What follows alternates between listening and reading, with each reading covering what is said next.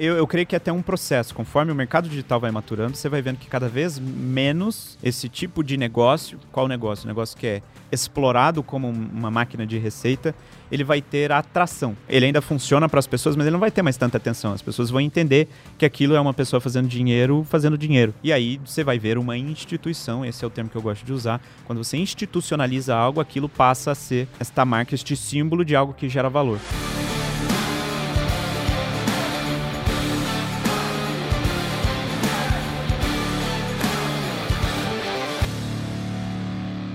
Estamos começando mais um episódio do podcast A Sociedade Digital. Eu sou Fred Petrucci, estou aqui com Rodrigo Vinhas, Lucas Puerto, e o nosso tema de hoje é, nós vamos falar sobre geração de marca, de valor, como que você faz isso na internet e por que, que isso é importante. E para isso hoje nós temos um convidado especial, o diretor da maior comunidade, empresa de marketing digital do Brasil, escola, né, de marketing do Brasil, Jonatas do novo mercado. O legal da gente ter esse papo aqui é porque cada vez mais está ficando mais caro comprar uma lead na internet, o CAC, né, o custo de aquisição, está ficando mais caro. Não era, né? lembra lá, Vinhas, Lucas, 2017, o custo era muito mais barato e hoje está ficando cada vez mais caro. Como que você diminui o seu CAC? Aumentando a sua marca. Quando você aumenta a sua marca, você diminui o seu CAC. Eu queria saber um pouquinho de você, Jonas, do Vinhas e do Lucas aí. Como que a gente faz isso? Como que você faz para aumentar é, a percepção, de, a valor percepção de valor da sua marca.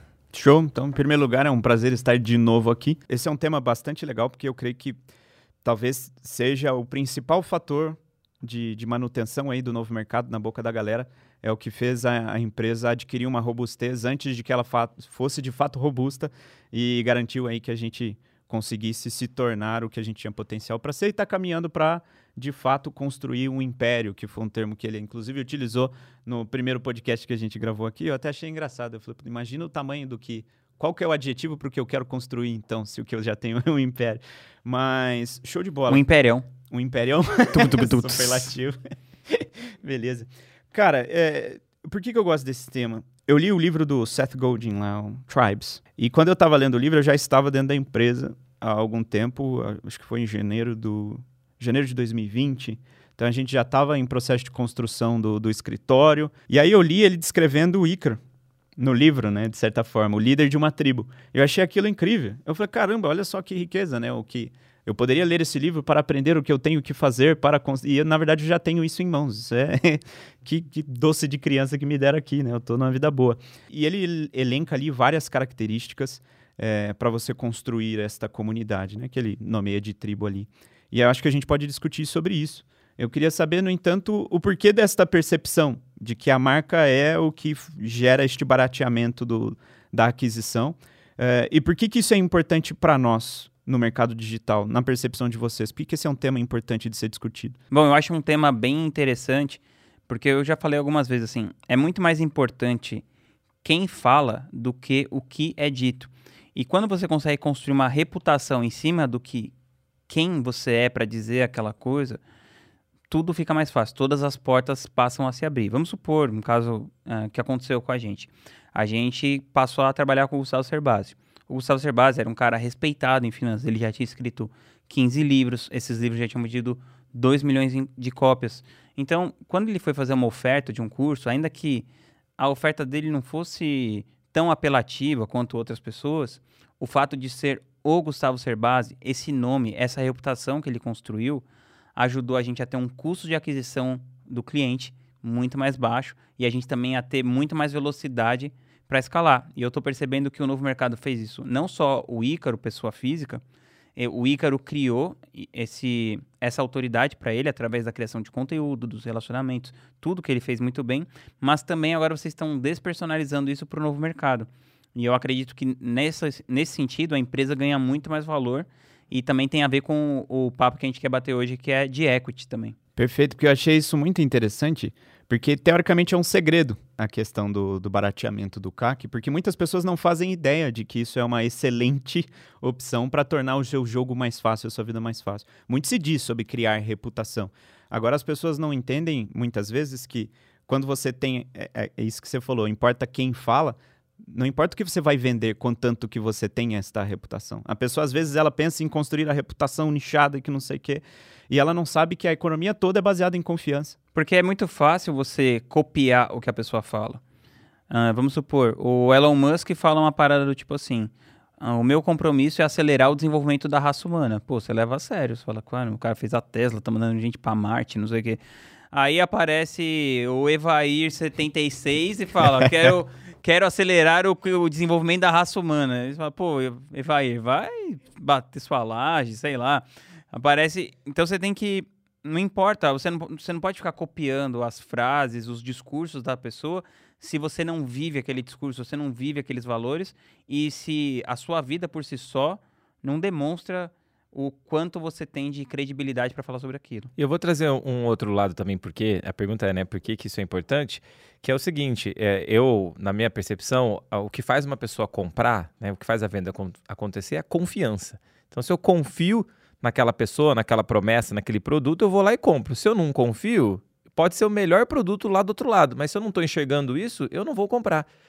E aí tem aquela máxima nas vendas é que pessoas é, elas compram de quem elas conhecem, né? Você compra do seu amigo, a gente sabe que é uma quando alguém indica um produto, a, a chance da, da, de quem foi para quem foi indicado dela comprar é muito, muito, muito maior. Então tanto que hoje, né, um dos grandes indicadores é o NPS, né? Que é justamente o quanto você indicaria esse produto para um amigo é, ou familiar.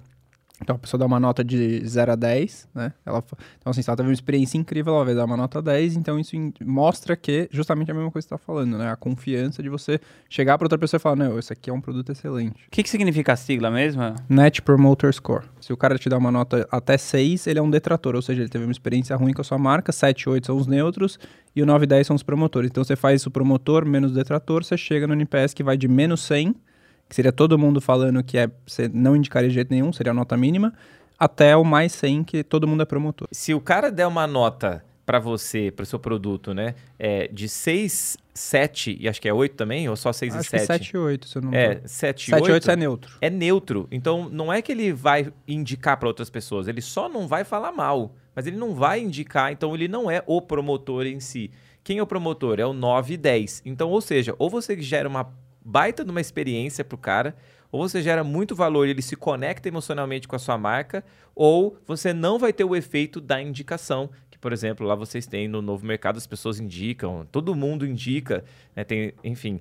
Agora, qual que é o lance? Eu acho que é a questão da confiança. Quando você cria uma marca, né, nós que somos no nosso mercado que é personalizado, quando a gente cria uma marca e gera, e gera esse valor, com a pessoa, elas confiam na gente, elas confiam no especialista. E aí, quando você fala compra, a pessoa vai lá e compra. E aí é o que você está falando, é quem e não o que está sendo falado. Por isso que eu acho que isso é um.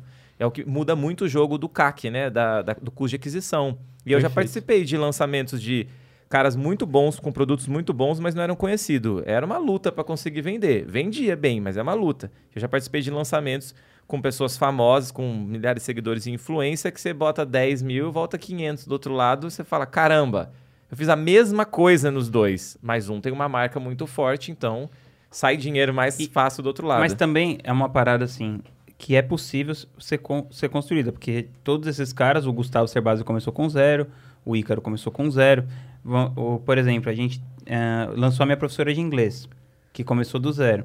Ela tinha é, experiência, mas ela não tinha percepção de valor sobre, sobre quem ela era, sobre a marca dela. Então a gente criou uma marca que chama English Yourself, construímos isso juntos por alguns anos, chegamos a ter 17 mil alunos. Depois a gente até vendeu essa empresa para outra empresa. A questão é, a gente conseguiu construir. Como que a gente fez isso? A gente identificou quais eram as habilidades dela, as qualidades dela e criamos uma narrativa para jogar mais luz nesses espectros das, das, das habilidades dela, dos valores dela, para que isso gerasse uma percepção de valor muito maior. Porque então, até então, sei lá, vamos supor, quando eu, a gente começou esse projeto, ela tinha 37 anos, 38, ela ficou ganhando um valor por hora até ter 38 anos. Sei lá, até, eu não sei qual era a idade dela na época, mas chuto que era mais ou menos isso. E depois, nesses poucos dois, três anos, quatro juntos, a gente conseguiu fazer isso. Se você souber fazer o, a questão da construção do arco narrativo e tiver um valor para colocar, você pode aumentar exponencialmente a sua percepção de valor. E aí o custo de aquisição pelo cliente fica mais fácil, a construção de audiência fica mais fácil e isso pode se, se tornar até uma empresa que tenha valor intrínseco por si só. É, é por isso que eu, que eu fiz o questionamento em si. Porque barateamento do CAC é uma consequência, é uma consequência desejada. Só que você construir a marca com este objetivo me parece um esforço grande, mas é que ele é mal direcionado. Porque o objetivo em si deveria ser construir a marca e não baratear o CAC, né? Porque a gente está falando de negócio e para o negócio em si você baratear o CAC, ok, é parte operacional dele que precisa ser resolvida. Agora, você construir a marca é o que de fato tem valor. E aí, uma das coisas que é extremamente importante, é a brincadeira que eu falei que é segredo, é porque boa parte do nosso mercado, por ele ter sido, é, ainda ser até pouco regulado, né? Por muito tempo, e ainda há essa percepção pública hoje, é ambiente de pilantra também. É onde existe muito pilantra. E o, o pilantra ele não vai conseguir exercer isso porque é impossível que ele construa uma marca de valor uh, passando as pessoas para trás. A única forma que você tem de construção de marca é gerar valor real. Então não é sobre você, deveria ser a frase que está na cabeça da pessoa que pretende caminhar nesse sentido. É, e aí o que, que é uma marca? A marca é um símbolo, certo? A marca pode ser uma pessoa, um indivíduo. Então o Ícaro de Carvalho, por exemplo, que é lá o fundador do novo mercado, ele é uma marca. É a marca Ícaro de Carvalho. Assim como você, Rodrigo Vinhas já é uma marca, é muito conhecido dentro do mercado digital, é um expert e também um empresário de sucesso. Então, nas duas áreas. É, e o novo mercado também é uma marca, que é uma escola, uma instituição. E as duas coisas, por exemplo, o Ícaro e o novo mercado, por mais que ele seja o fundador, já têm características diferentes que são muito claras. É, e tem pessoas que gostam do Ícaro e que não gostam do novo mercado, e tem pessoas que são alunas do novo mercado e que não se importam com a figura Ícaro de Carvalho. Então, a, a primeira coisa é saber que você vai ter um, bastião, né? A partir do momento que você decidir gerar esse tipo de valor, você precisa de algo que represente esse valor. Então, por onde a gente começa? Pela instituição ou pelo indivíduo? Nesse nosso papo aqui. É uma boa pergunta. A minha, eu tenho uma dúvida aí, você pode até falar, que é o seguinte: a pessoa ela consegue. É, é, é um talento nato da pessoa, ela precisa ter carisma, não precisa ter carisma. Eu, eu queria entender se, quanto que uma pessoa comum consegue construir uma marca, porque quando a gente olha talvez para um Ícaro ou para algum pro Gustavo Cerbasi, fala, cara, é muito distante, esse cara é, ele tem Vamos algo começar especial. pelo indivíduo. Eu queria jogar para você isso tendo feito um comentário antes. Para mim, na verdade, é, o caminho, este caminho, a construção de uma marca, de uma instituição, ela favorece a construção da marca individual depois porque é mais fácil a transferência de autoridade. Por exemplo, Jeff Bezos. Quem é Jeff Bezos em 1995? Não sabe, é um empresário dentre um zilhão de empresários nos Estados Unidos. Agora, você sabe muito bem o que é a Amazon. E aí eu digo que Jeff Bezos é o cara que fundou e é responsável pelo tamanho da Amazon. Pronto. Né? Você já tem ali toda a autoridade necessária para criar uma marca pessoal. Basta que ele tenha pontos de contato e comunique o que ele quer agora. Mas o, o eu creio que você, Vinhas, no entanto, tem essa, experiência, pela tua experiência profissional mesmo, pelo até outro nicho que você já trabalhou, de, de responder sobre o indivíduo.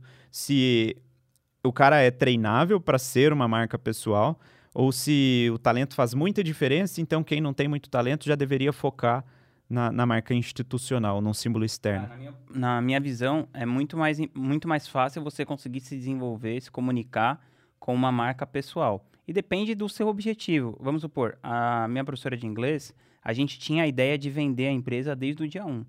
Então a gente criou todas as redes, tudo, sob o nome de uma marca, que era English Yourself. Mas a gente, na narrativa da marca, a gente usava muito ela falando, oi, eu sou a Lilian e tal. Então ela, ela tinha esses elementos da história dela que aproximavam ela do público, mas como a gente já fez esse negócio pensando em vender, a gente criou com a marca institucional. Mas, assim, a princípio eu acredito naquilo que o. Acho que o Joel J que fala: pessoas precisam de pessoas. É muito mais fácil você começar um relacionamento com uma pessoa. Então, por exemplo, no caso do Ícaro, eu acho que foi legal ele ter começado pelo perfil pessoal dele, aí ele jogou um tráfego no novo mercado até que tivesse esse movimento que você falou, de ter pessoas que são alunos do novo mercado e não se importam com a figura dele, mas eu acho que ele ter feito esse primeiro impulso Ajudou muito. E falando dessa parada do equity, quando que você acha que é esse momento de uma empresa pensar nessa, nessa coisa do equity? Porque Eu acho que isso está muito distante para a maioria da galera que está nesse mercado, mas eu acho que esse jogo deve virar muito rápido aí nos próximos anos. Então, quando a gente está falando de equity, a gente está falando do quê? De pensar numa empresa para vendê-la? Sim, qual que é o momento que você deve... Você acha que você deve pensar como a gente fez, que eu te contei esse caso da, do English Self, formar uma empresa para ser vendida desde o momento 1? Um? Você acha que não, isso pode acontecer ao longo do caminho?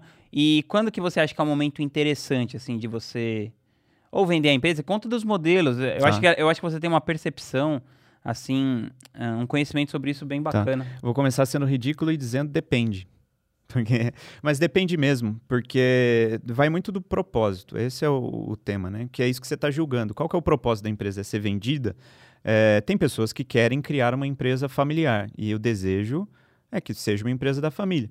Muitos empresários, a maioria, inclusive no Brasil, não criam uma empresa com o objetivo de ter uma empresa, e sim com o objetivo de ter uma renda. Então, são todos os microempresários do Brasil. O cara não cria uma padaria pensando no melhor pão, ele não tem uma missão com aquilo, a missão é alimentar os próprios filhos e ele, por sinal, é padeiro e ele entrega esse produto para o cliente, né? o mecanismo de troca é a empresa dele. É, e tem infraestrutura, tem propósito, tem algo de valor ou sistema que pode ser construído nesse modelo. E que modelo? No modelo de, de gerar uma, digamos, uma máquina de construção de valor. E eu acredito que tudo que é construído como infraestrutura, tudo que viabiliza algo, deveria ser pensado desde o princípio como equity. Então, você, por exemplo, criou uma empresa com a Lilian de serviços, né? Então, ela te gerava um valor que é, é educar as pessoas a falar inglês. Então, a troca de serviços clara ali. Eu acho muito inteligente que seja feito dessa maneira, porque vocês tinham este propósito, o propósito de construir uma empresa, que é literalmente esta máquina, onde o cliente vem, ele interage com o produto ou com a marca e sai com um serviço concluído. É, e não, não precisa ser a Lilian, não precisa ser o Rodrigo Vinhas fazendo isso. É, a proposta é clara. Quem vai tocar, não sei. E mais do que isso, perpetuidade. Por quanto tempo eu quero que isso exista? Se você quer que exista por mais de 20 anos, aí já não pode mais pensar num único indivíduo, porque você não tem 20 anos tão produtivos assim, né? Eu acho que são essas as questões a serem consideradas, mas boa parte das pessoas, elas não querem trilhar esse caminho, porque é algo eh, vocacional mesmo, eu diria, a ideia de construir algo para entregar, digamos, à sociedade que seja, que não deixa de ser abertura em bolsa, né? Você entregar aquela instituição para que ela seja mantida por muitas pessoas. A maioria das pessoas, ela, elas vivem, e não estão erradas em viver assim, no modo de sobrevivência mesmo. A primeira coisa que eu tenho que fazer é me ajeitar. Como eu me ajeito? Esse é um dos mecanismos. E aí entra a frase... O empreendedorismo. Que é o empreendedorismo. E aí entra a frase do Flávio Augusto. Flávio Augusto, que o Ícaro gosta de brincar, que é o pai do pai, né? É, é, como o Ícaro é conhecido. Que ele disse que toda empresa foi feita para ser vendida. Porque tem, Ou para fechar. É, porque tem três caminhos possíveis para a empresa. Ou a empresa é vendida, ou a empresa é herdada pelo filho e é vendida muito mais barato, ou a empresa quebra. Então, é melhor você vender do que você passar para alguém, que, por exemplo, é o seu filho, que não foi criado dentro de uma cultura para fazer a manutenção daquilo, não trilhou o teu caminho, não tem a experiência que você tem para tocar. É muito melhor que ele herde uma empresa que está sendo bem sucedida, porque está sendo bem gerida por alguém que foi preparado, do que um apego emocional àquilo, aquele mecanismo jogado ali. Então, se é, se é algo de longo prazo, é, e tem que ser pensado em ser vendido logo a princípio. Eu acho bem legal você está participando desse lance assim, que deve ser, sei lá, um dos maiores do nosso mercado. O Ícaro já falou várias vezes que a empresa já recebeu propostas de centenas de milhões de reais de compra.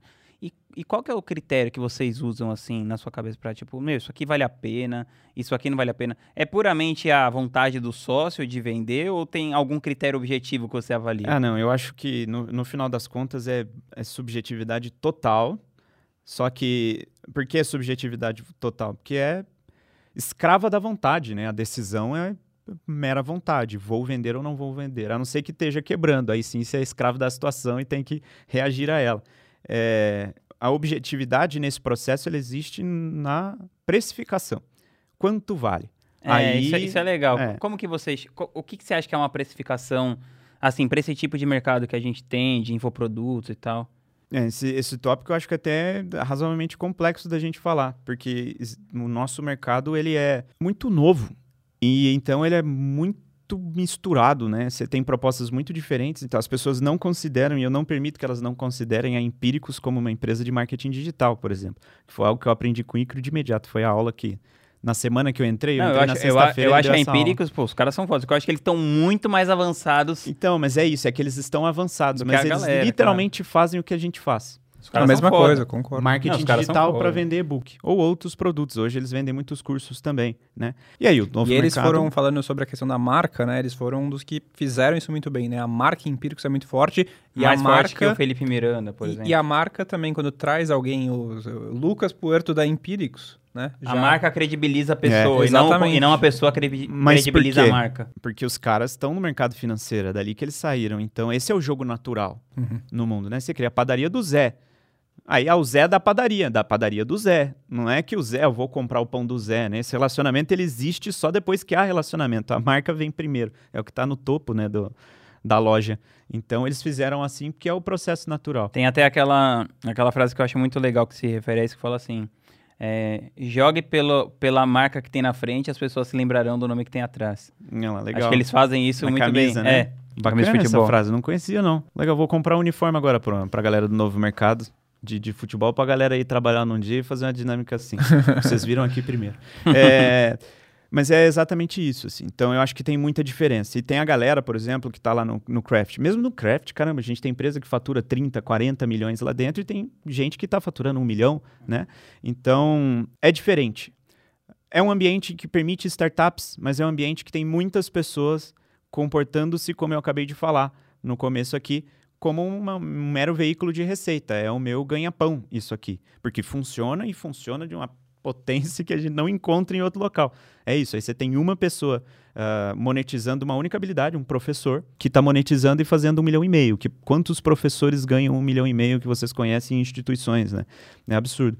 É, então é muito diferente. Como que deveria ser a valorização? É sempre igual, é só nisso que eu acredito. Geração de riqueza. Quanto vale, quanto de valor está sendo Mas criado. qual que você acha que é o... Existe algum múltiplo que você acha que é o ideal? Não. Seja de faturamento, ou seja de lucro? Varia muito do negócio. Varia muito do negócio, porque no múltiplo, dentro do, do, do pricing aí, né, na- no processo de valuation, vai muita coisa. Desde sinergia, né? Então, pô, eu quero pagar mais porque eu sei que aqui dentro você vale muito mais. Tipo o Steve Jobs comprando uma fábrica de vidro. então, faz sentido, né? É, pro, pro iPhone. Tudo é tem vidro, então eu sei que vale muito. Aquele, vi- aquele vidro que chamava é, Godzilla Glass. Gorilla Glass. Gorilla Glass, isso. Eu nem conheço essa história, mas muito interessante. Não, ele. É, basicamente ele. Um cara desenvolveu esse vidro super resistente numa empresa. E a empresa fazia um monte de coisa tal. Aí o Steve Jobs comprou essa empresa e falou: Meu, vocês não fazem mais nada, agora vocês só fazem esse vidro que é do caralho. Pois é. E vai fazer os primeiros. Porque aí o iPhone dele custa 12 mil reais no Brasil, né? E o vidro, sei lá, custava 50. É, mas é bem isso. Então depende, assim. É, vai da- do quanto a empresa é capaz de crescer. Mas, ah, mas não, o mas o que eu mercado quis digital dizer cresce é muito. que no caso dele, a empresa valia muito mais pra ele do que. Sim. Porque ele, ele tinha o iPhone que dependia desse vídeo, do que pra qualquer né? outra Sim. pessoa. Sim, que era um dos tópicos, sinergia. Outro é crescimento, então a capacidade de escala do, do negócio. Tem negócios que não têm escala e que estão operando muito bem no marketing digital, porque o custo de aquisição é muito mais barato do que no mercado tradicional, né? Você aparecer no jornal nacional, você gasta um milhão para ficar 15 segundos imprimindo a sua, a sua, a sua propaganda lá, enquanto com um milhão, hoje você constrói com lead caro ali uma lista de quase 200 mil pessoas, né, ouvindo o que você tem para dizer. E 200 mil pessoas que estão qualificadas para escutar o que você tem para falar. E não é o Jornal Nacional, É. onde tem de tudo. Na minha mãe assistindo o Jornal Nacional lá e vendo o meu anúncio sobre a hora da escalada no digital. pois Não é. ia fazer muito verão pra ela. É, Então, a gente... Eu, eu creio que é até um processo. Conforme o mercado digital vai maturando, você vai vendo que cada vez menos esse tipo de negócio, qual negócio? O negócio que é explorado como um- uma máquina de receita, ele vai ter atração. Então, ele ainda funciona para as pessoas, mas ele não vai ter mais tanta atenção. As pessoas vão entender que aquilo é uma pessoa fazendo dinheiro, fazendo dinheiro. E aí você vai ver uma instituição, esse é o termo que eu gosto de usar. Quando você institucionaliza algo, aquilo passa a ser esta marca, este símbolo de algo que gera valor. Né? Que é o English Yourself. é- já é uma marca, é o English Yourself. Você pode comunicar através dela o que ela faz, e não através da Lilian. A Lilian é um ótimo mecanismo de relacionamento. Mas o English Yourself, for itself, já é conta uma marca história. si. Agora, eu, eu vejo assim, né, no, no mercado tradicional, a maioria do, dos segmentos ele tem um início e aí ele pulveriza, tem um monte de gente entra, né? Todo mundo quer fazer abrir um negócio daquele lá. E aí um monte de gente abre. Aí tem alguns que tem muito resultado, tem algumas empresas Tipo que vão... paleteira mexicana? Nossa, Caramba, hein? tipo Lan House. Yogoberry. Lembra Lan House? Não lembro quem que é dessa época, Eu mas sou da época da Lan O House. Jonatas ainda não tinha nascido na época. Nem da- brinca. tinha, né? Ele já tinha internet boa em casa, né? Porque a gente não tinha, né? E aí começa e de repente tem algumas que tem muito resultado, que conseguem ter tração e crescer, viram uma marca até grande, mas outras morrem no meio do caminho. Só que aí, no mercado tradicional, em algum momento, essa, a briga, né? O mercado fica aquele oceano vermelho, e aí elas começam a fazer o quê? Fusão e aquisição para ganhar força, para não ter que ficar brigando uma com a outra, que lá na frente tá todo mundo saindo no prejuízo. Você vê isso acontecendo no marketing digital, então eu quero dizer o seguinte: Uhum. imagina que eu tô aqui, curso de fotografia, de, enfim, e daqui a pouco vem uma escola de fotografia que vira um novo mercado da fotografia. E essa aqui começa a perder tração e ela é comprada ou pela aquisição de clientes ou até pelo próprio a pessoa que está ali. Você vê isso acontecendo? Cara, eu achei esse, o, o Merge and Acquisition, né? Fusão e aquisição, um mercado que é incrível, um baita veículo de, de crescimento, é uma das formas de você começar em qualquer coisa. Só que é, é meio que você falou, é um ponto de, de vista de maturidade de mercado. Eu creio que existe sim no, no mercado digital, em especial do ponto de vista estratégico. Então, por razões estratégicas. Mas jamais pela razão que você descreveu ali no começo, porque esse cenário está muito distante. O cenário em que eu preciso parar de canibalizar, parar de disputar a mesma audiência com alguém. Então, se você não pode vencê-los, junte-se a eles, né? Porque tem todo mundo ainda para a gente alcançar, né? Então, vai demorar muito para que a gente dispute o lead nesse nível, né? até que a gente tenha que gastar um milhão para atingir um tanto de gente que não faz ideia do que está fazendo, assistindo aquilo. É, mas estrategicamente faz todo sentido do Que é mundo. para crescer mais rápido, por exemplo. Para crescer mais rápido, para evitar de ter este concorrente no longo prazo. Então, vou comprá-lo agora e vou adquiri-lo, e aí ele trabalha para esta marca, em vez dele construir uma que lá para frente vai me dar um pouco de trabalho. Ô, Jonathan, Por inclusive, se quiser comprar a gente, tamo complementares. junto, viu? É mesmo? Por questões complementares. Mas isso é uma coisa, por exemplo. O Vinhas Vinhas- faz qualquer negócio. É, né? eu tô, tô na mesa, ele, ou ele compra ou ele vende. Ele faz esse negócio Eu assim. ó. suponho que o, o- o Lucas ele tem que ter um negócio de cardiopatia, que taquicardia o tempo inteiro. Qualquer boa ideia, o Vinhas até se Haja direita na, na cadeira. Vamos fazer então. É, mas esse é um excelente argumento, por exemplo. O novo mercado, no ano que vem, ele vai vender aí uma série de cursos dentro de uma classe nova de produtos por lançamento. Quando hoje a gente tem um hábito de fazer lançamento para reforçar a assinatura, que é uma venda perpétua. Né? O público aqui é mais qualificado, né? A gente Claro. explicar os termos, perfeito. Então, a gente faz lançamentos ali para dar picos de vendas, mas é um lançamento muito tranquilo. Inclusive, o investimento é consideravelmente mais baixo do que seria caso fosse um produto isolado. Aí, não. Ano que vem eu pretendo aí, sei lá, fazer 15 lançamentos, pelo menos no ano, de produtos que a gente ainda não lançou. E eu não tenho hoje a estrutura operacional para realizar isso. Faz todo sentido do mundo, por exemplo, se eles fossem um pouco mais baratos, comprar a gratitude para fazer isso. Porque eles já têm a experiência, eles já sabem fazer a operação roda liso, por que não? Então Você aí adquire. velocidade, pois né? é. E aí eu sou não só mais rápido, mas eu faço bem. Então é com baixo risco. Eu poderia, eu teria um investimento menor, mas a garantia também menor. Então eu sei quanto vale aqui. Eu faço uma conta no papel, a gente senta, conversa e é beleza. Agora eu tenho um parceiro realizando algo que eu não sabia fazer, fazendo melhor do que eu faria se eu fizesse sozinho, que é o que eles chamam de sinergia, né? Que normalmente dita fusão e aquisição, que é quanto a gente consegue fazer junto. E aí um ponto do M&A que eu acho que é bem, que o mercado de tecnologia já percebeu, né, que eles fazem aquisições de empresa para trazer as pessoas que estão dentro, né? Então, é, que, como que geralmente acontece? Você tem, por exemplo, desenvolvedor, que é uma posição difícil de encontrar. Não sei se vocês têm essa dificuldade lá, mas normalmente o mercado de tecnologia tem bastante dificuldade.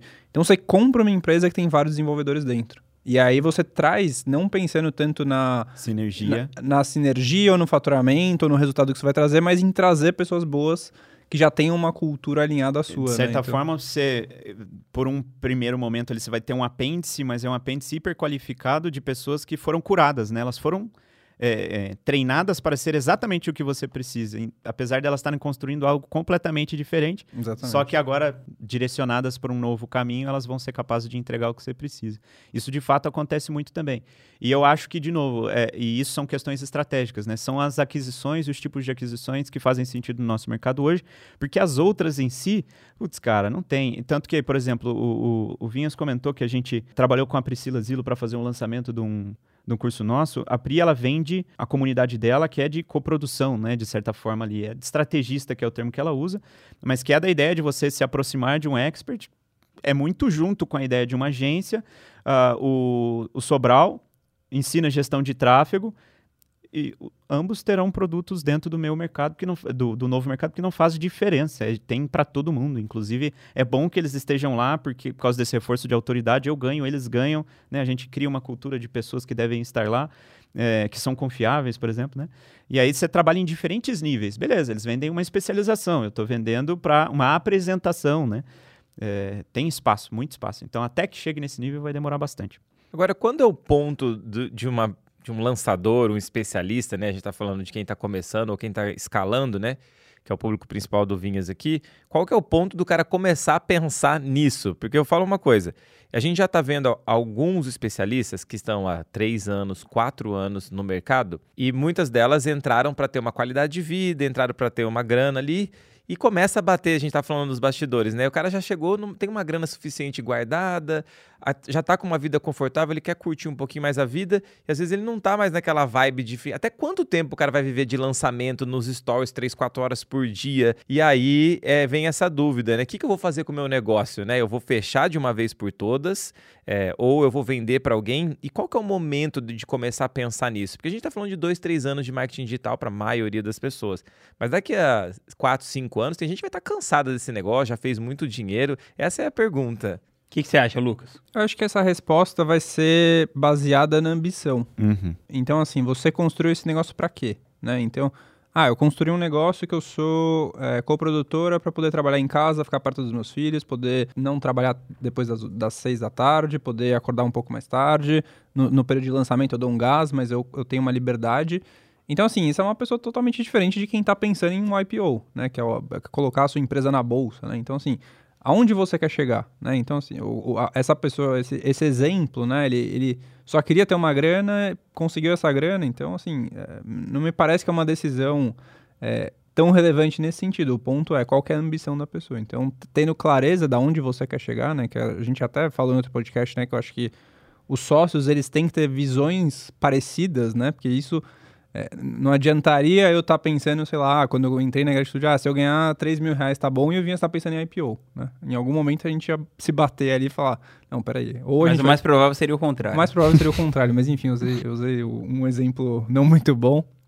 É, então eu acho que depende muito dessa ambição, né? O que, que você quer. Se você é. quer construir um legado, se você quer realmente é, ter uma empresa que ela passe, que ela seja vendida, etc., aí você tem que pensar em estratégias diferentes. Se é uma questão só quero ganhar uma grana e tudo bem, né? Então eu focaria no personal branding, né? Uma, uma, uma marca pessoal, sem ter uma marca, porque a gente sabe que é, é, é possível e rápido você rentabilizar. Que seria a minha primeira resposta também nesse caso. Depende. Por que, que ele se cansou? Ele se cansou porque ele construiu a marca pessoal, foi como a gente começou a conversa, né? E hoje ele sabe que ele pode explorar a marca pessoal em vez de trabalhar naquela outra marca, que é um negócio, que pô, por não ser marca pessoal, qualquer outra pessoa poderia estar tá fazendo, então vale a pena vender, ou porque ele de fato não quer mais o trabalho, porque ele já adquiriu. Se ele não quer mais o trabalho, é uma questão de propósito. Ele cumpriu o propósito que ele tinha, que era fazer dinheiro. Acho que não tem nem o que segurar, segue sua vida, joia. Mas se o cara percebeu isso, pô, minha marca pessoal já me dá, às vezes menos do que a marca institucional que ele criou, mas já me dá aquilo que eu quero e é muito mais prazeroso viver relatando o meu dia, por exemplo, uh, e, e, falando do único tema que eu gosto, do que todas aquelas obrigações que eu tenho com a empresa. Aí faz sentido que ele pegue e pense nisso antes até que quando ele começar esse trabalho, ele, ele saiba o que ele quer no mercado digital. É, as pessoas refletem muito pouco, né? Como eu falei, modo de sobrevivência. A gente reage às nossas necessidades, mas eventualmente a gente tem que tirar um tempo para refletir e pensar em quem a gente vai, quer ser, o que, que a gente quer construir, legado. Qual o legado que eu quero deixar? Eu quero deixar uma empresa, o Banco Safra, né? Agora, acho que anteontem fechou um processo lá, onde eles estavam dividindo, né? A herança do, do pai que, que faleceu. Joseph. Entre, é, do Joseph entre sete filhos. E o, o mais velho é CEO, então ele interpelou o, o como chama quando você morre? Da... Um inventário? É, não é o inventário, é a carta que você. Uhum, testamento. O testamento. Ele interpelou o testamento por alguma razão ali administrativa, não, nem investiguei. Eu fui relatado, né? Relataram para mim isso aí. Mas você deixou o Safra. Esse é, Entendeu? O Banco Safra tá lá. É isso que eu quis criar. Um banco, uma instituição que seja renomada e que carregue o nome da minha família, independente de quem estiver tocando, para sempre. Ou você pode construir, cara, na verdade o legado que eu quero deixar é educação, é caridade. Então eu vou fazer um tanto de grana, depois eu vou passar a instituição para alguém, que ah, isso aí se toca. Um tanto de pedágio. Tanto de estrada que tem pedágio. Tem ali, ó, custo fixo, faz a manutenção e você tem uma receita fixa também. E agora eu quero, sei lá, alimentar crianças na África, entendeu? É, é uma questão de propósito. E aí eu acho que é o, o, fator interessante da marca pessoal. Ela te dá essa liberdade. Porque se as pessoas se interessam em você, você vende independente coisa. do que você escolher, que você vai fazer, aquilo é do interesse do seu público. Às vezes o público vai trocar, mas você vai estar sempre podendo ser você. E isso só é possível por causa da rede social hoje. Ela revolucionou o mercado dessa forma porque ela trouxe um mecanismo, um veículo onde cada pessoa pode ser uma marca. Por isso que eu falei, por que, que a Empíricos começou por Empíricos? Porque esse é o jeito comum, esse é o jeito normal, é começar criando uma instituição. Né? Então eu crio uma escola, ela tem um nome, ela não é o nome da minha tia, ela, ela tem uma proposta. As pessoas ela perguntam o que, que é o que, que é esse seu negócio. A rede social inverteu a ordem. Na rede social as pessoas conhecem primeiro a gente, se relacionam com a gente antes de relacionar com o serviço. Então ela permite isso e, e é muito interessante. E daí eu não sei se vocês é, acham que... Desculpa, só uma, uma história. Minha mãe, ela tava com, com um negócio no pé, né? Enfim, ela tava, tava vendo um médico nas redes sociais, né? Ela falou, pô, esse cara é mó legal, né? Ele tem lá, o, dá certo quando ele faz lá o procedimento. Mas eu fiquei na dúvida, né? Eu vou marcar uma consulta com um cara que eu nem conheço, só, conhe... só vi na rede social. Daí eu falei, é, mãe, se você soubesse que eu dependo disso para viver, você talvez não estivesse fazendo essa pergunta. Porque, assim... Olha a diferença geracional, né? Total. Hoje as pessoas. Eu estava conversando com a Priscila, inclusive, ontem sobre isso, a Priscila Zilo, sobre como as pessoas elas se relacionam conosco mais do que a gente se relaciona com elas. Porque, especialmente os produtores, né? Não tô lá ainda. Mas é, você tá postando conteúdo e tal, a pessoa ela tá participando do seu dia contigo. Então ela tem uma noção de proximidade muito maior do que você Tanto com ela. Que eu te falei do açaí, né? Porque... Então, é, você fez a referência já às minhas gordices noturnas. E aí as pessoas abordam neste nível. Só que é algo geracional, de fato. A pessoa mais velha, ela é discreta. Eu não conheço, nunca vi pessoalmente, eu não sei, né? Não é... vou marcar uma consulta. Não, não, louco, não fica dando uma de brother. Só que, só que a gente, o, o, o, a audiência, ela sabe o seu nome, o nome do seu filho, o nome do seu, da sua mãe, do seu cachorro. Quando ela te vê pessoalmente, ela fala, meu, meu melhor amigo conheço muito bem, né? E aí vem essa relação que é a marca, que é a pessoa ter uma, uma imagem e ela tem uma, um sentimento com relação a você. Quando você cria essa relação, fica muito mais fácil de você vender, né? Sim. E aí que você. A gente volta lá no, no assunto do início, é como é que eu faço então para eu conseguir vender mais para minha audiência, diminuir o meu custo de aquisição, é, construindo uma marca e não só trabalhando, fazendo um lançamento, fazendo uma copy para vender ali, produzindo um conteúdo para convencer a pessoa de comprar meu produto. Acho que eu queria, eu queria para a gente poder encerrar aqui. Não, não, peraí, peraí, não vamos encerrar não. Quer fazer uma pergunta? Faz a pergunta. Não, então. Dá vou... pra ver que o Vinhas está empolgado. Você vê que isso é raro, né, Fred? empolgado, é raro, é raro. Primeira vez. É, o, Primeira o... vez que eu falei pra não encerrar. Toda vez que eu falo vou encerrar, o Vinhas. Não, na verdade, o Vinhas já falou antes, já, né? Então vamos lá, deixa eu só tirar essa parte então. Uhum. Então eu queria saber, assim, a, a, princípio, é quais são os três pontos que alguém pode tirar daqui e falar assim, cara, preciso construir uma marca. O que, que é diferente isso de fazer um lançamento ou vender um produto e como que eu posso aplicar isso na prática? Eu sei que vocês têm o caso do Ícaro Vinhas também, você construiu uma grande marca aí, você tem grandes especialistas. Eu queria uns três pontos aí, ou um ou dois de cada um. Acho que você podia contar da sua, né? Já contou do English Yourself, como, como que você fez a... Você como expert, acho que é legal você falar um pouquinho.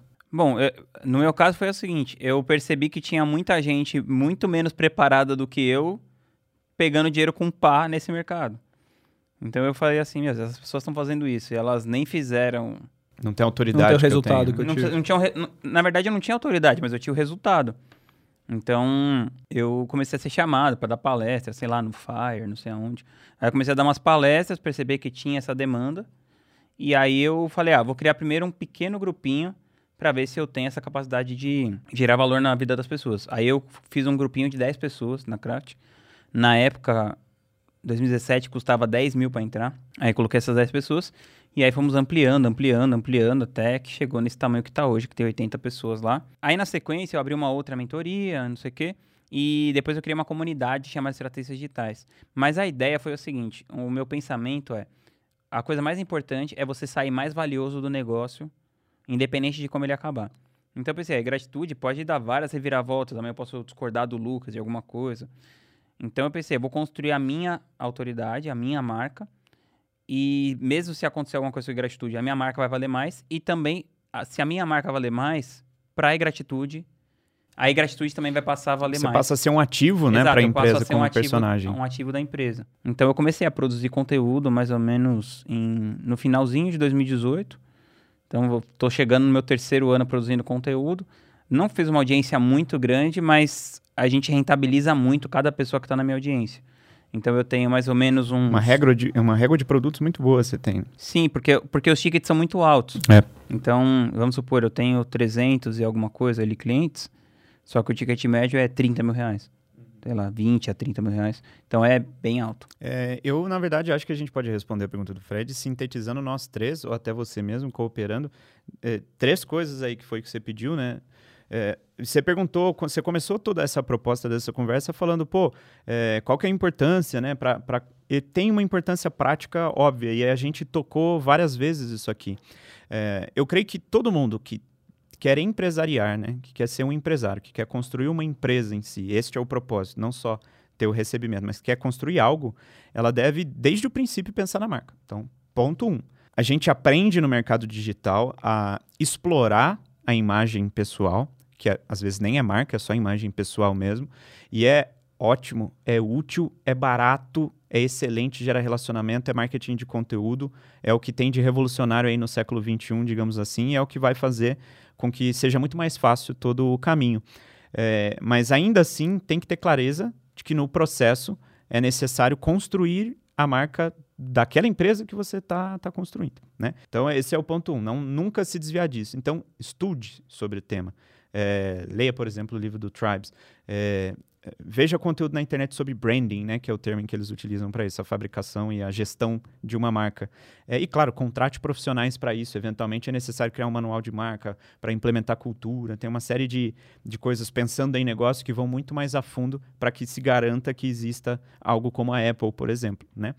É, depois, como personagem, então, como empresário, sabendo que hoje a gente pode instrumentalizar a rede social para ser uma marca pessoal, eu não vejo por que não fazer. Mentira, eu vejo por que não fazer. Eu não gostaria porque eu sou um cara discreto. Eu não quero a exposição. É por isso que eu não, não Por faria. isso que você tá chateado do, que a galera sabe do seu gosto por açaí. Por açaís noturnos. E me questionaram se é todo dia, porque eu postei todo dia. Eu falei, caramba, agora todo mundo sabe. Vou ter que não postar, porque parar não é uma opção. Mas é isso, assim, é, às vezes você não está disposto a se expor. Aí tem aquela questão do talento que você falou mais cedo. Às vezes é algo tão contraintuitivo para a pessoa que é muito custoso. Ainda assim, é, para quem está disposto a fazer esta concessão, né? Então, a perder um pouco de privacidade, a, a ter que falar de você de uma maneira um pouco narcisista, me parece o Instagram uma fábrica de narcisista, a, a ficar expondo coisas que você não gostaria, porque até porque se você não for realista, você não vai ser um personagem que engaja, então você vai ter que falar dos seus defeitos, mas é uma tremenda vantagem, porque há um tremendo valor, porque de outra forma, é, de, na verdade, numa outra perspectiva, o que você está fazendo é criar uma nova empresa, só que uma empresa com a qual você dorme, né? Você não consegue se distanciar dela. E, poxa, que ativo incrível que é. É isso, eu posso vender qualquer coisa. Se eu, né, eu posso, de fato, agora eu vou fazer uma caridade. E agora eu posso instrumentalizar minha marca pessoal para realizar com muito sucesso aquele ato de caridade. Então, é um ativo, é algo de muito valor. Faz todo o sentido do mundo ter. Mesmo, claro, que a gente não esteja falando de um milhão de seguidores, e sim de 10 mil, aqueles 10 mil que te acompanham e que super engajam contigo. Eu acho que é muito importante entender que isso tem valor também. E aí é uma questão de desejo. Eu volto para aquele ponto. É propósito. O que, que você quer fazer? Porque às vezes esse conhecimento aqui, essa coisa que a gente está falando, não vale para parte da audiência, porque parte da audiência não está disposta. Mas ela pode educar o, o expert dela, que às vezes é um cara que não tem tanta habilidade, mas que está disposto a seguir nesse caminho e instruí-lo. Então, aprender onde tem essa informação, trazer, instruí-lo e criar aquela marca pessoal que vai favorecer o negócio deles no futuro. Eu queria trazer uma visão, assim, uma talvez meio. é, um pouquinho diferente, no sentido que a gente tá no mercado faz cinco anos e meio, né, com a gratitude, quase seis. E de lá pra cá, a gente. No começo a gente fazia dois vídeos por semana e era suficiente. né? A gente captava. Em lançamento que a gente investiu um milhão, a gente captava 220 mil leads. E a coisa foi se tornando mais difícil, né? Então o lead é mais caro, você traz menos gente para as lives, tem mais concorrência. O mercado está crescendo como um todo, mas assim, a coisa tá um pouco mais concorrida, né? Tá mais no, no surf seria mais crowdado, né? Pera aí, por que, que foi essa referência do surf aí agora? Ué, crowdado, tá cheio de Cheio. gente. Aham. Quando você vai entrar no mar e tá lotado. Tem um monte de surfista, cara. Alô, surfista, muito bom, gostei. Pô, cara, referência, né? Você tá precisando aumentar sua bagagem. é... Que Raul esse Fred. Eu nem vou falar nada porque eu entendi server, de servidor, mas tudo bem. Não, é crowd, crowd. O bagulho É. craudiou, mano. Crowd, é, os caras estão tão por fora. Aqui também é cultura, pô. O pessoal Exato. já aprendeu essa. Ô, Fred, você tá sendo Raul, mano. E aí, assim, eu, eu tenho uma visão que o que, que vai acontecer nos próximos anos é a gente vai ter uma concorrência muito maior na internet. Então, assim, as grandes marcas já perceberam, né, que não faz Domingão, nem é do Faustão, mas não sei, é do Luciano Huck. agora. Domingão com o Hulk. É, enfim. Do Domingão com o Hulk, você gasta lá 2 milhões e você aparece pra todo mundo e você não aparece pra ninguém, né? No fim. É, e com 2 milhões na internet você faz muita coisa. Você consegue atingir, o alcance é completamente bizarro. É, o próprio Facebook fala que nos últimos 5 anos o número de anunciantes saiu de 3 para 10, né? Então, assim, isso tá crescendo. Milhões, né? Três, é, exatamente. Esse é o global, não é? 10 milhões de contas, né? 10 milhões- Investindo sabe-se lá quanto dinheiro. Exatamente. E assim, então, Eu penso, a nossa empre- empresa, que é pequena, assim, né, perto das empresas grandes, investe, a gente investe, sei lá, milhões por ano nisso. Imagina a empresas- gente investe múltiplos oito dígitos em Quanto Facebook isso e Google. impacta um cara com 150 mil seguidores que está tentando sair com né, o primeiro produto e não tem um milhão para investir. Exatamente. Imagina a Coca-Cola sentando todo o dinheiro dele no Virando, Facebook, né? porque já, na verdade, já virou nos Estados Unidos. É? A, o, o investimento na internet já é maior do que nos outros canais. Então, assim, isso vai acontecer no Brasil, né? Natural, porque você tem direcionamento, meu, o Facebook sabe tudo que você faz. né? O Google sabe tudo que você faz. E assim, o que vai salvar, eu acredito, né? No longo prazo, você ter um negócio que o lead vai continuar aumentando, né? Naturalmente. Essa é a tendência, né? Porque cada vez você tem que também esticar a mão mais alto na macieira, né? Você, você faz um primeiro lançamento, se você lançar a formação em cópia agora, provavelmente você vai vender menos, né? Provavelmente não. É praticamente certo que agora você vai ter que atingir outros É níveis, que né? a gente chama de demanda reprimida, né? Já foi embora. Exatamente, já foi embora. Agora você vai ter que criar novos, essa consciência para mais pessoas. Então, assim, o que vai segurar o seu lead de não sair de 5 para 25, né? Ou, sei lá, 15, 20, é, anyway, é, é justamente seu branding. É justamente você ter uma marca forte, é justamente você ter o posicionamento, você ter seus valores claros. E eu acho que isso vai acontecer, né? Então, tem que pensar de uma maneira bem estratégica, né? Tanto na sua marca, como em quantos produtos você tem. É, então, assim, eu acho que vocês estão fazendo um movimento incrível, né? De trazer esses outros produtos e tudo mais. E eu acho que é difícil de uma pessoa que tem essa marca pessoal e que a pessoa só tem um produto, dela se sustentar até no longo prazo. Uhum. É, então, enfim. Ao mesmo tempo, eu acho que cria uma. Você consegue observar, até vou interromper e gerar um pouco mais de conteúdo aqui, mas é uma discussão que eu tive com o Icaro, inclusive, quando a gente estava falando sobre qual velocidade de despessoalizar o novo mercado. Ele sempre diz, o novo mercado, ele tem a benesse de ter nascido com um influencer dentro de casa, né? Eu, gosto, eu acho engraçado, na verdade, que para mim o novo mercado e o Icaro, eles nasceram juntos, né? É uma coisa, estava realmente muito associado. Siamês. É, bem siamês, porque a instituição estava nascendo, tinha um propósito, as pessoas entendiam, elas queriam aquilo e elas querem o Ícaro de Carvalho também. Né? E um cresceu, o outro cresceu junto. Mas você vê, a Renault, por exemplo, tem uma atriz como embaixadora de marca aqui no Brasil. O Nubank tem a Anitta no board. A Anitta é mais do que uma influencer, é uma grande empresária, mas ela não está lá por ser uma grande empresária, porque o Warren Buffett não está na board do, do Nubank, por mais que ele tenha querido investir algo. A Anitta, ela tá lá porque ela conversa com a base, né? Ela tem C. essa acessibilidade, esse acesso e essa influência na base que o Nubank quer atingir. Então, a- o marketing de influência é uma tendência, ele é algo inevitável, e uma pessoa menor, ele consegue concorrer com uma grande marca por causa de relacionamento em nível pessoal.